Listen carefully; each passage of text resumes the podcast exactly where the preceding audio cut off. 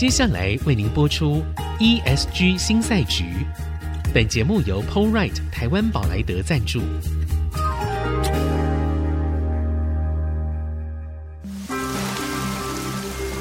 这是企业永续的世纪挑战。这是绿色浪潮下的供应链课题。再造优势前瞻的产业竞争力。欢迎加入 ESG 新赛局。掌握先机，创造新局。欢迎来到 ESG 新赛局，我是节目主持人、人工智慧科技基金会执行长温怡玲。呃，我想在疫情期间以及到现在哦，外送平台几乎是成为我们在生活当中一个不可或缺的一个部分了哈。在我们面对整个 ESG 这样的一个新的游戏规则的时候，我们通常啊在想象外送，感觉哦，常常叫外送的时候有点罪恶感，因为觉得哇，好多的餐具啊，好，然后呢，感觉它就是哎，对环境没有那么的友善。但是呢，非常有意思的是，其实呢，有外送平台可以得到台湾永续外商企业的绩优奖，所以我们今天特别邀请到。Foodpanda 的公共事务协理郭心怡 Emma 来到我们的节目当中来跟大家问个好。Hello，各位听众朋友，大家好，我是 Emma 郭心怡。好，其实我们用非常多 foodpanda 服务，但是我们其实并不理解这间公司。可以请你跟我们先解说一下，是，呃，其实 foodpanda 呢是一个德国企业，真的太令人 太意外了，对，蛮多人不知道的。其实我们是我们的母公司，其实是德商的 Delivery Hero 这个集团。OK，然后 foodpanda 呢是 Delivery Hero 在亚太区的一个品牌。哦，对，所以这 foodpanda 它就是专门就是在亚太区这边做经营。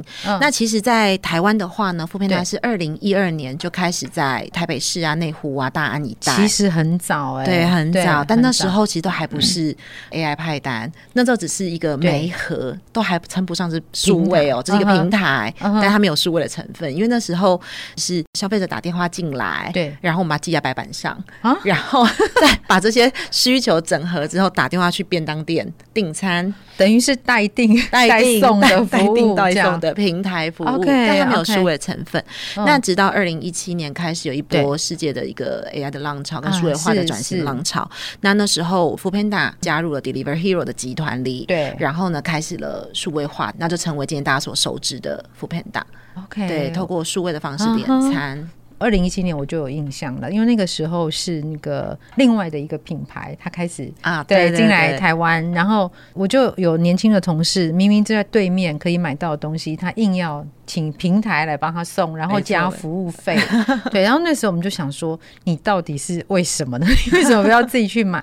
我觉得这个当中有非常多观念上的转变。嗯，是。好，第一个观念上转变就是我们会觉得，嗯，收服务费，以以我们台湾人来说，因为我们吃东西其实没有付小费的习惯，所以我们总是觉得说，哎，当你食物的价格额外再给我加任何一点东西的时候，它都是。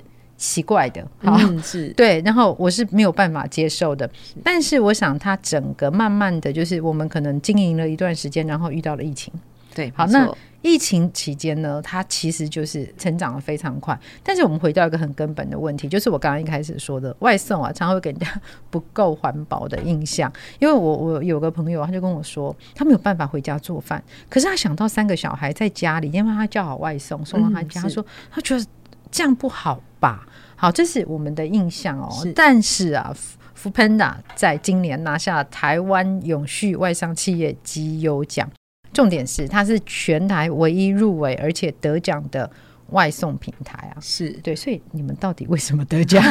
其实对大家已经觉得很奇怪，为什么 ESG 会邀请 foodpanda 来？对，其实这个是真正的原因。是，当然，就像刚刚主持人说的，二零一七年开始，因为我们有了一些竞争者，对、嗯，但是竞争不是坏事，因为一起把这个市场扩大，对，对，把市场做大。确实，在这个过程中，我们知道，就是当我们去店家用餐或自己在家里煮饭的时候，嗯、我们不会使用到很多的一次性的餐具或者塑胶类的，对，呃，或是免洗的这些餐具。都不会对，那但是呢，透过外送，它变成是一个额外的必须要使用的纸碗啊、塑胶袋啦，它一定有。对，没错。所以其实很早哦，foodpanda 就意识到这个问题。嗯，那最一开始的时候呢，foodpanda 其实是在二零一九年的时候，我们就在 App 上面，就我们的 APP 上面，就直接设了一个按钮。那那个按钮它的选项就是告诉消费者说，我不主动索取一次性的餐具，对，而且我们要把它预设成开启。嗯嗯，所以呢，如果消费者一个不小心没注意的，我说最一开始的时候，因为大家习惯是外带或是外送，自己去买东西会放个汤匙筷子，筷子。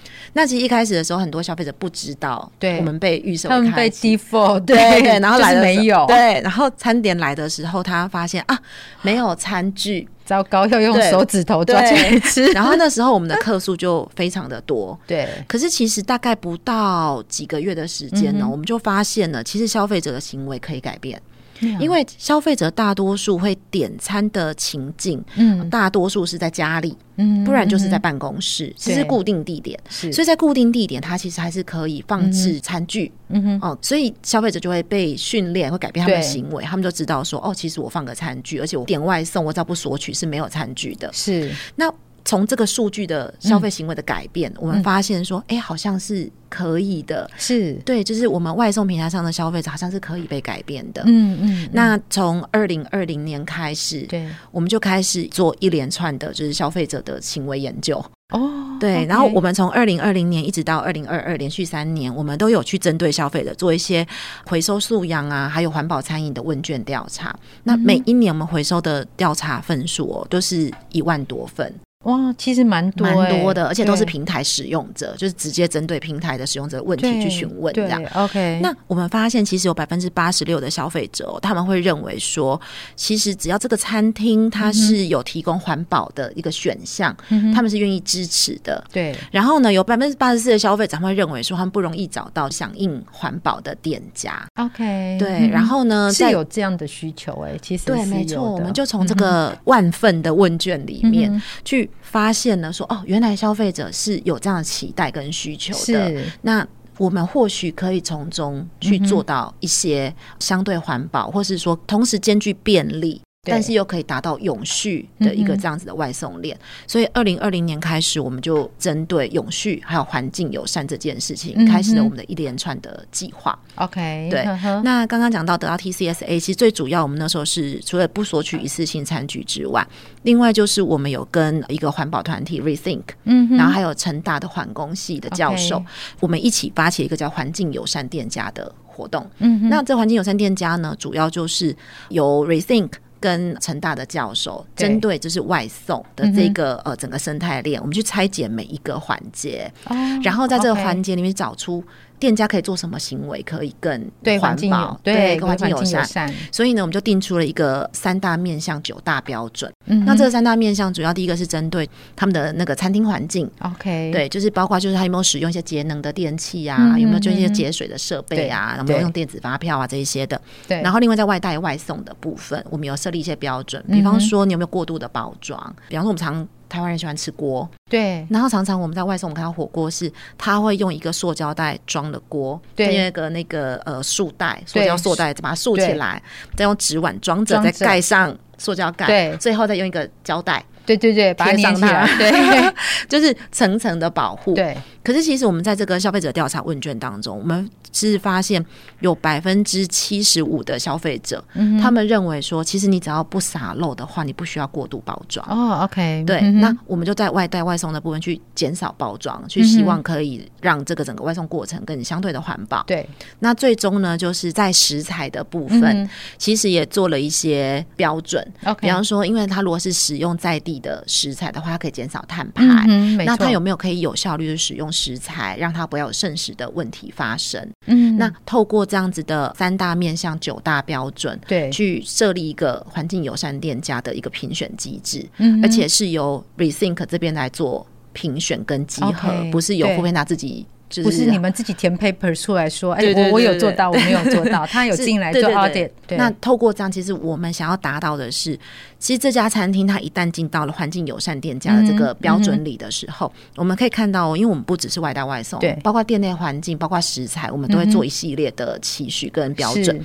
那主要就是我们希望这家餐厅，它即便未来不在外送平台上，对，它可能离开我们平台去了其他平台，但它只要依循这个标准，它同样都还是在一个环境友善的这样子的标准之上。所以，我们做这个环境友善店家，不是只为了外送的。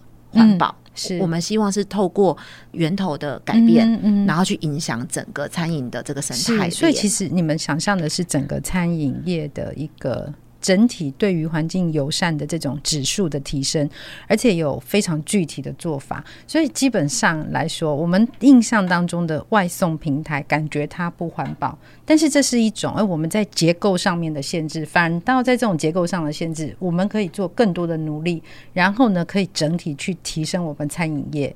其实我觉得光是意识这个部分就蛮重要的，嗯、就会让店家知道说，哦，原来我可以这样子做，这样是对环境友善的一种做法。没错，其实我们那时候在设标准的时候，我们也很挣扎，嗯，因为我们觉得说太难了，店家会觉得不容易，对，就会打退堂鼓。对，所以到底有多难呢？我们等一下再请 Emma 来跟我们分享。我们先休息一下，待会回来。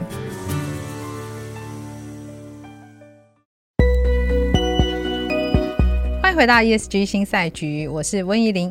今天在我们现场的是 Foodpanda 的公共事务协理郭心怡 Emma。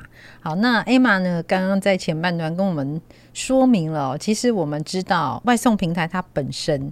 它有一些结构上面的限制，你你没有办法想象说你食物可以直接到谁的家去吧？它一定要有一些包装。嗯、对，那所以餐饮业它要怎么样的借由这样的一个外送平台，顾及到它的业绩的同时，而且我们消费者的方便的同时，它还能够达到环境友善。我觉得这件事情其实是有许多我们在里面可以努力的空间。好，那 Foodpanda 呢很努力。做了这件事情，蛮努力的。对，所以呢，我们知道说，我们从二零二零年开始有环境友善店家，所以我们有三大标准、九大指标。嗯、对，是好，但是一定有难度啊。嗯、我觉得，因为我们主要我们的店家的规模不是那么的大，嗯，好。然后呢，其实这些做法对大家来说，都是在我平常已经很熟悉的工序上面要去做改变。哦，没错，对，应该会有一些挑战，对不对？其实挑战还蛮大的，哦、因为 就是我觉得就是说，在一个商业模式上哦，大家常常会第一个听到永续，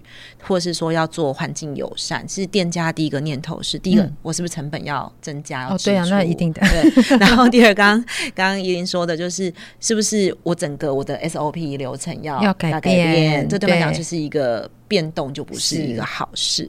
那再就是说，这标准是不是符合到店家的需求？嗯，没错，这件事情也也很重要。所以那时候一开始的时候，Rethink 很兴奋啊，他们没有想过说他们可以进到一个外送平台的商业模式里面，对，透过商业模式的改变去达到源头减肥或者是是一个环境友善的可能。所以大家都很兴奋，我们也很兴奋。然后我们就在大概两个月内安排去访了十家不同类型的餐点的餐饮。大概有八家是被骂到臭头，哦，真的 被骂？为什么？其实他们有心想做，对，才会愿意接受我们的这个访问嘛。就是我们想要去了解他的流程。但其实最大的问题就是在于说，我刚刚讲的第一个，他们就说会不会成本增加？嗯、这第一个就是大家是对，然后就会认为说。哎，如果说我现在冷气或是我的节水，换成节能哦，对，这是不是一个很困难的事？都是困，就是成本。那我食材的部分，嗯，我可能就是有一些主打一些外国的进口食材或什么的，那我要怎么去达到这样子的一个标准？这是一个很大的问题。对对。然后第三个就是说，在一些包材上面，店家最害怕其实包材就是，如果我包的不够缜密的话，对，会不会因为洒漏了而被消费者客诉得到负评？哦这都蛮困难的。对，那那时候其实我们最一开始的时候，我们真是洋洋洒洒列了超多的标准，嗯哼。但后来去做了访问之后，我们发现，哎、欸，理想很饱满，现实很骨感，真的。所以后来我们就改变了一些做法，是、哦、因为我们想要先从有，再一直慢慢的进步到好。对，那我们那时候其实来来回回做了很多的修条，嗯、但是我们不希望说我们这个方案好像就是在打假球，嗯、又或者是他其实做了根本没有对社会有任何正面的影响或改变，就是白做工。对，所以那时候我们。也是跟 Rethink 这边有很大的一个讨论，嗯、然后有一个来来回回的，很像是在拉扯。对。对对对，嗯、因为 Rethink 当然会希望说，我既然要做，理想，对，但是呢，呃，我们当然在我们自己的 business impact 上面，我们也很害怕说，哦，我们会这样会影响到我们的店家跟我们的合作度。对，万一店家通不买单，这个计划是推不动的。对，没错，没错。但我觉得很幸运的是，我们大家一起在推动这个专案的时候，大家有个共同的意识是，总要先有。对，才能够更好一直改进下去。所以那时候我们做出了一个标准，是我刚刚所说的，就是三个面向九个标准，嗯、它是在一个目前餐饮环境的一个标准之上再上一点，嗯，但又不至于到达不到。哦，对。对，那我们就是告诉这些就是店家，就是说、嗯、你只要再加油一点点，一点点。再多做一点点，你就可以达到这样子的一个标准。对，那除此之外，最重要就是因为我们希望多一点店家来参与，嗯、所以我们也相对就是我 foodpanda 这边提供了很多的一些行销的优惠措施。哦，OK，对、嗯，然后包括一些行销的资源的一些协助。那我们告诉店家说，哎、欸，其实透过这样，我们可以去一起改变消费者的行为。嗯、我们想要创造消费者的共感，okay. 然后让消费者可以一直。愿意支持，就是我们的那个环境友善店。对店家来说，最重要是消费者支持啊，不然他何必来呢？其实所有的改变都是从消费者行为会向上的改变。对，对，那这个就会是一个我们也很期待可以去达到的一个呃善的循环、正向的效应。嗯哼，OK。所以其实你们得奖的时候，主要原因是因为你们做了这件事吗？对对，OK，因为其实它很难哦。我想，我们今天在现场的是 foodpanda 的公共事务协理郭心怡哦。其实我们听众朋友可能会知道，我们很少邀请零售好，然后这种餐饮业，其实比例上来说它是相对低的。但是我们在之前的节目有谈到了剩食啊这些问题哦，我们会发现，哎。所以有没有可能我们从源头开始来解决、来思考这件事？那我觉得外送平台它是一个非常重要的一个源头。那有一个更重要的事情，其实是我们在台湾经常会用科技制造业的标准去衡量我们的服务业啊、消费端哈这些服务，我们经常会这样子类推。但是其实不同的产业它有不同的限制，没错。好，那。应该是有不同的指标跟标准，还有做法。例如说，可能 foodpanda 遇到的店家都极小啊，我们没有那种什么五人以上那种企业。对，它基本上一家餐厅五个人，呃，算人不少喽。嗯，对，是有规模，已经是有规模了。好，跟我们制造业想象的其实是不一样的。所以，我们今天会特别要请到心怡来跟我们分享。有一个非常重要的问题是。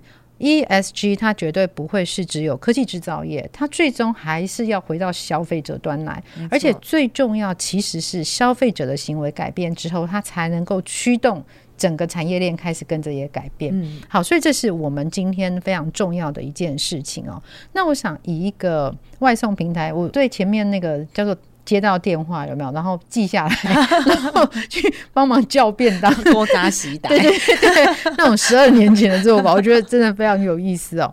所以其实 foodpanda 在这个当中有非常重要的一件事情叫做转型。是，好，那转型会不会成功呢？它的关键因素其实哦，领导风格。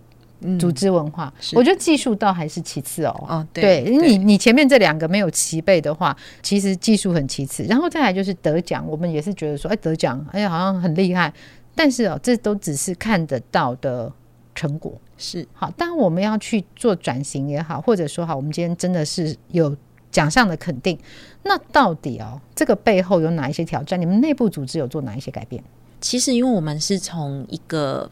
蛮小的公司，嗯，然后也是五个人那种餐饮业吗？哎，大概十个人，哎，很大，啊，有规模，有规模，真的。对，我们办公室成立最初大概就真的是十个人的规模，OK，然后还是那种共享办公室的，哦，是。但是就是一路就是说，开始在台湾有一个比较比较明显的一个幅度的成长之后，那，嗯、公司规模也慢慢的扩大。